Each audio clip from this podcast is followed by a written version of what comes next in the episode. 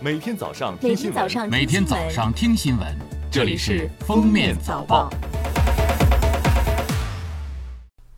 各位听友，早上好！今天是二零二零年五月二十五号，星期一，欢迎大家收听今天的封面早报。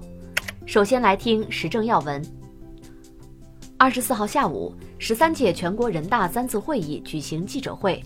国务委员兼外交部长王毅就中国外交政策和对外关系相关问题回答中外记者提问。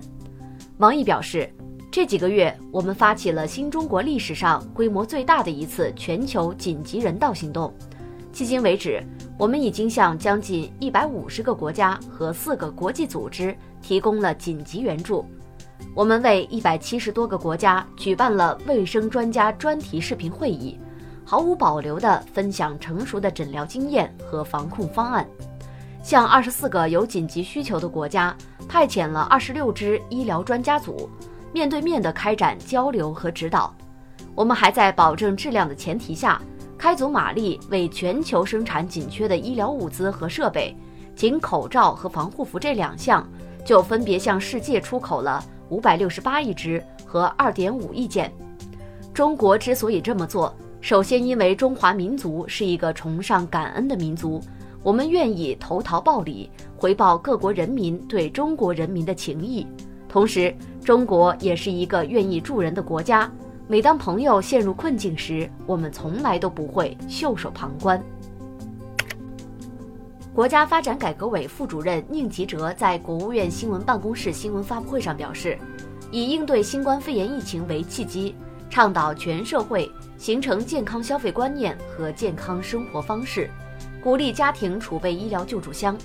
我们有四亿多家庭。大家都要有救助自救储备的观念和习惯，整合优化医疗健康资源和供应链，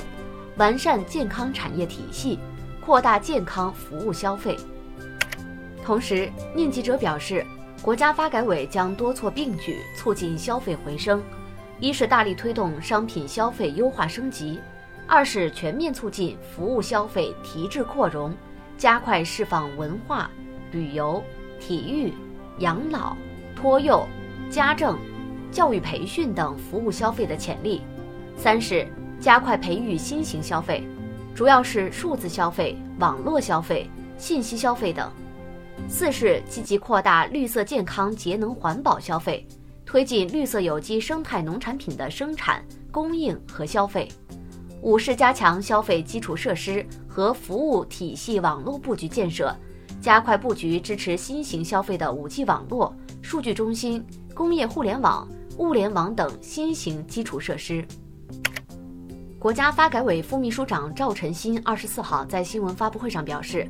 加强重大传染病检验检测能力和应急响应能力建设，我们会加快改善疾控机构的设施设备条件和水平，要争取尽快实现每个省区市。都有一个生物安全三级，也就是 P 三水平的实验室；每个地级市争取实现有一个生物安全二级及 P 二水平的实验室。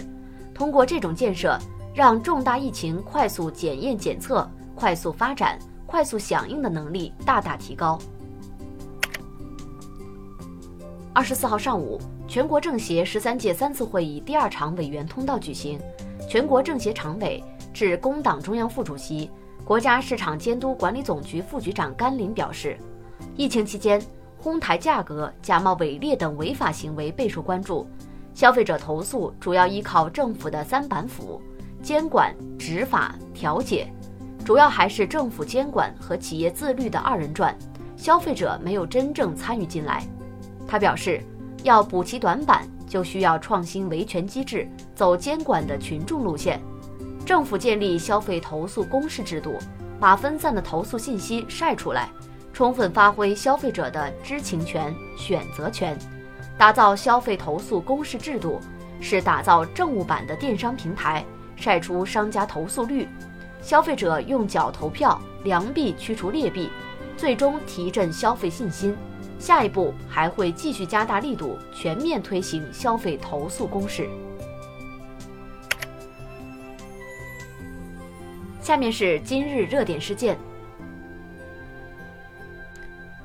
全国政协委员、重庆市政协副秘书长王继光调剂后发现，垃圾分类虽已形成较好的工作推进态势，但从各地实施过程和效果来看，实际成效尚未尽如人意。他建议尽快制定全国统一的垃圾分类标准，按照有利于居民认得清、分得明的原则，结合垃圾分类后续处理程序。尽快将先行试点城市实践中积累的有益经验上升为全国统一标准，以最大程度方便各地群众分类投放。全国人大代表、中国铁路上海局集团有限公司党委委员吴向东建议，在目前全年十一天法定假的基础上，对没有法定假日的五六个月里，通过调剂周末双休日，每月凑成一个三天小长假。这样一来，全年月月都有小长假了。二十四号十四时十五分，二零二零珠峰高程测量登山队部分人员从海拔六千五百米的前进营地出发，前往海拔七千零二十八米的北澳营地，准备第三次向顶峰发起突击。如果天气等情况顺利，队伍计划于五月二十七号攻顶，完成顶峰测量任务。记者二十四号从广东省阳江市公安局了解到，当地警方近日查处一个贩卖微信网络账号的黑产业链团伙，缴获专门用于发送信息使用的非实名手机卡七万多张。经审查，犯罪嫌疑人及其团伙自二零一九年六月以来，利用猫池、非实名手机卡等工具，在网络上大量开通 QQ、微信账号，进行贩卖并从中牟利。最后来听国际要闻。美国总统特朗普二十三号被拍到前往他的高尔夫球场打球，这是美新冠疫情爆发以来特朗普首次重返高尔夫球场。不过，在美国新冠确诊和死亡病例不断攀升之际，特朗普打球休闲的行为引发很多争议。美民主党总统竞选人、前副总统拜登很快发推文对其进行批评。他说：“近十万人丧生，数千万人失业。与此同时，总统却忙着打高尔夫。”据外媒报道，澳大利亚昆士兰州州长帕拉什丘克近日表示，昆士兰州政府将集中精力应对新冠肺炎疫情。有关布里斯班申办2032年奥运会的工作暂缓，澳大利亚奥委会批准了这一举措。澳大利亚奥委会主席科茨发声明表示支持。澳大利亚方面表示，一切等疫情好转再做安排。日货在韩国持续遇冷。韩国关税厅二十四号发布数据，今年四月，日本消费品进口额同比降百分之三十七点二，日本啤酒进口额连续四个月降幅超百分之八十五。当地时间五月二十三号晚，阿根廷总统与布宜诺斯艾利斯市市长、布宜诺斯艾利斯省省长共同召开发布会，宣布将原定于二十四号到期的居家隔离令再延长两周至六月七号。感谢收听今天的封面早报，我们明天再见。本节目由封面新闻和喜马拉雅联合播出，联合播出。